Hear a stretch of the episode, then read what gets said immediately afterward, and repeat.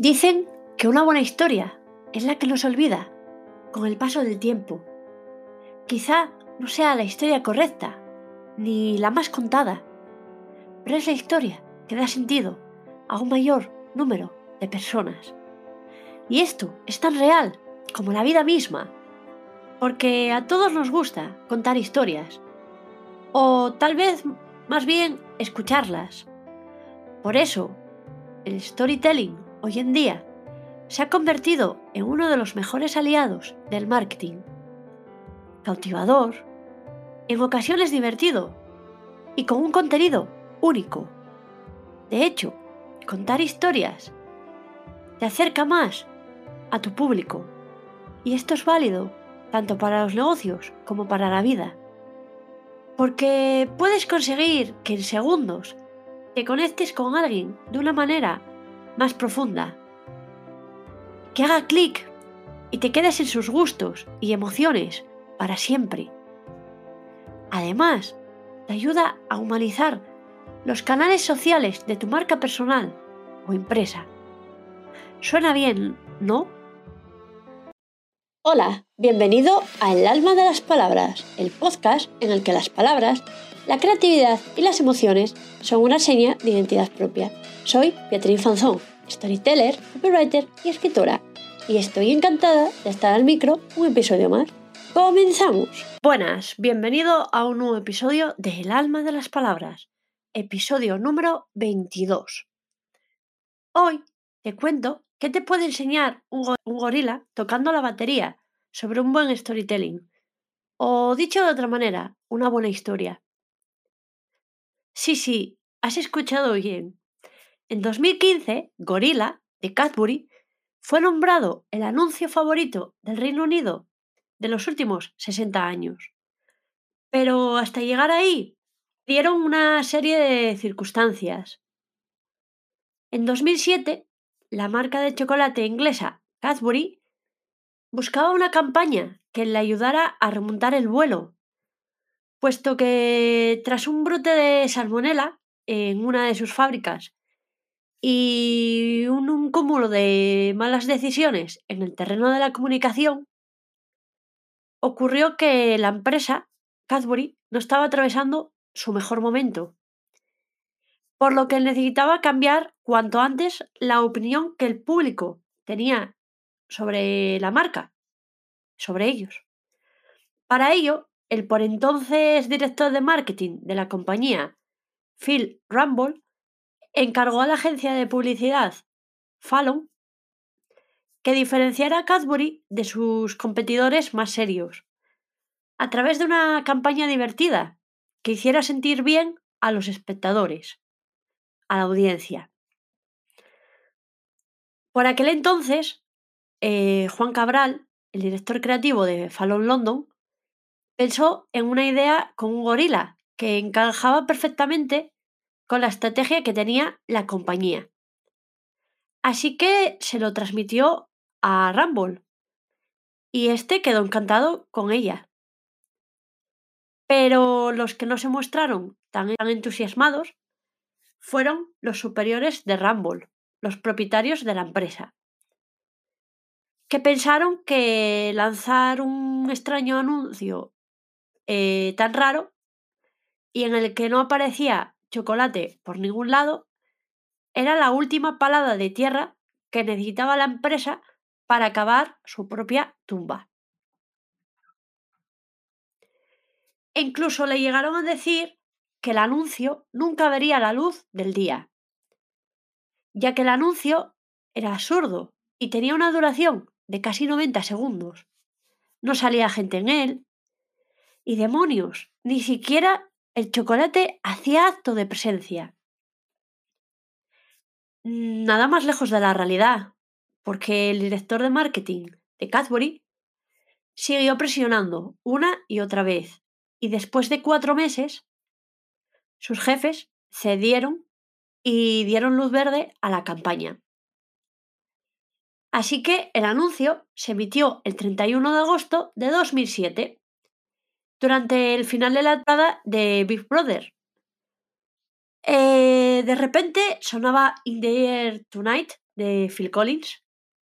Seguro que te suena un montón esta canción, porque ha sonado muchísimo en los últimos tiempos. Y el gorila no solo sentía la canción, aparecía en escena un gorila, no solo sentía la canción, sino que la tocaba. Aunque en realidad el gorila no era de verdad, sino un actor disfrazado para la ocasión. Poco después de su estreno en televisión, el anuncio se lanzó en Internet y fue ahí cuando se hizo viral. Millones de personas vieron el spot y comenzaron a grabar sus propias versiones del mismo. E incluso otras marcas, como Wonderbra, hicieron referencia a esta campaña tratando de aprovechar su tirón entre el público. Además, la campaña pues, fue mostrada en prensa y llegó pues, a, más sitios, a más medios. Por fin, gracias a, este gorila amante de la percusión, Cadbury volvía a ser una marca apreciada por sus consumidores.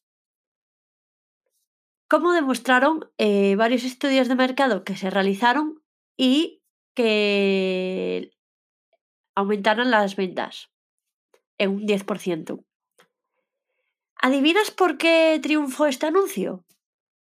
Pues mira, eh, según Neuro Insight, una empresa de neuromarketing que analizó la campaña publicitaria Gorilla, extrajo una lección clave para cualquiera que quiera contar una historia y de esta manera eh, la gente recuerde su empresa.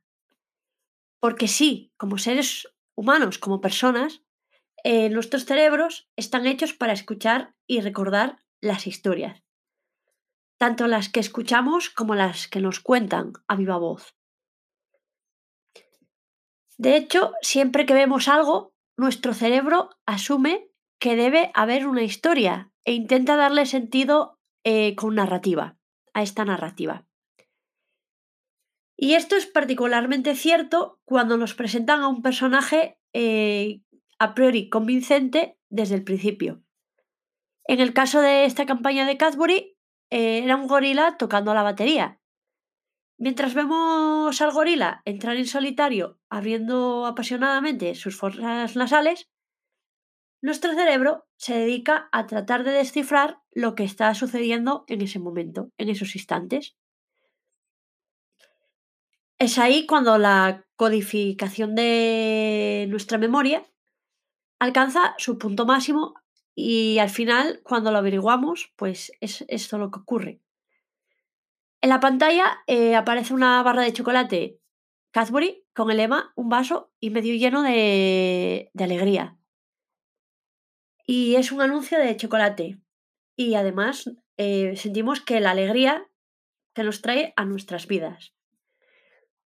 A esto, NeuroInsight lo llama un momento de marca, cuando, cuando nuestro cerebro eh, al final comprende la historia y los picos de codificación de la memoria siguen su curso.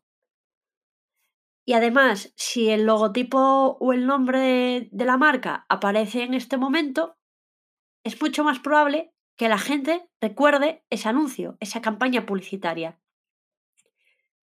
Desde que apareció una gran barra de chocolate de Cadbury, en ese momento, ese momento puntual, se quedó en el cerebro de la gente. Por lo tanto, la próxima vez que vayan al supermercado, o sea, que fueran al supermercado y vieran el chocolate de la marca Cadbury, pues será más probable que lo notaran inconscientemente. Tuvieran una asociación positiva y lo compraran. Así que el anuncio, como lo dijimos anteriormente, eh, aumentó las ventas. Tanto fue así que fue en un 10%. Y era algo que en ese momento, en esos instantes, eh, la marca no contemplaba así. ¿Qué sucede? Que unos cuantos años después, en concreto casi una década después, la gente recuerda también el comercial que incluso lo votó como su anuncio favorito. Y te voy a contar eh, algunos detalles que, que hizo que este anuncio funcionara realmente bien. Por un lado, el clip muestra personas reales, aunque en este caso eran animales, de tal forma que experimentaban con emociones reales. Y por el otro lado, introducían una narrativa, una historia convincente, convincente de, de inmediato. Por lo que ten en cuenta que la próxima vez que veas la televisión un anuncio, tanto en televisión como si lo escuchas en la radio, eh, lo ves por la calle o incluso lo ves en YouTube o en redes sociales, busques esos momentos de marca. ¿Qué anuncios lo hacen bien y cuáles no? Y luego, inspírate y cuenta una historia de marca en tu empresa, en tu marca personal, para que la gente te recuerde, recuerde tu negocio, tu empresa, qué haces, qué puedes hacer por ellos. Y a modo de anécdota, em, ¿sabes que gracias al éxito del anuncio de Gorilla, el tema In the Earth Tonight eh, volvió a los primeros puestos de las listas de ventas, donde ya había estado en 1981, que fue el año de su lanzamiento. Aunque hay una leyenda urbana que afirma que Phil Collins escribió eh, esta canción tras ver cómo una persona moría ahogada sin que las personas que le rodeaban acudieran en su auxilio. Lo cierto es que el miembro de Genesis, Phil Collins, la compuso justo después de divorciarse de su primera esposa. De ahí que la letra esté algo cargada de resentimiento. De todas formas, todos estaremos de acuerdo en que fue el sonido de la batería y no sus versos los que volvió inmortal este tema, esta canción. Y si aún no la has escuchado, lo más probable es que se, te suene. Te insto a que, a que la escuches y me comentes qué te parece.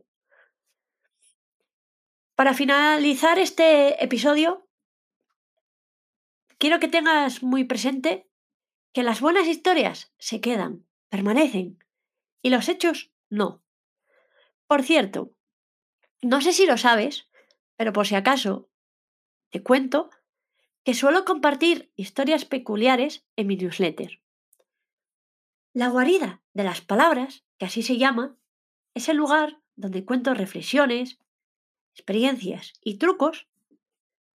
Mi objetivo con ella es que siempre te lleves algo de inspiración, entretenimiento y aprendizaje. Te puedes suscribir en beatrizinfanzón.com barra newsletter. Esto es todo por hoy. Muchas gracias por escuchar este episodio. Espero que haya sido de tu agrado. Si te ha gustado, no dudes en compartirlo en redes sociales o recomendarlo, puesto que me sería de gran ayuda para llegar a más oyentes. Hasta el próximo. Y hasta aquí el episodio de hoy del podcast El alma de las palabras. Espero que te haya gustado. Gracias por escucharlo y compartirlo. En dos semanas te espero en el próximo para seguir compartiendo palabras susurradas al oído.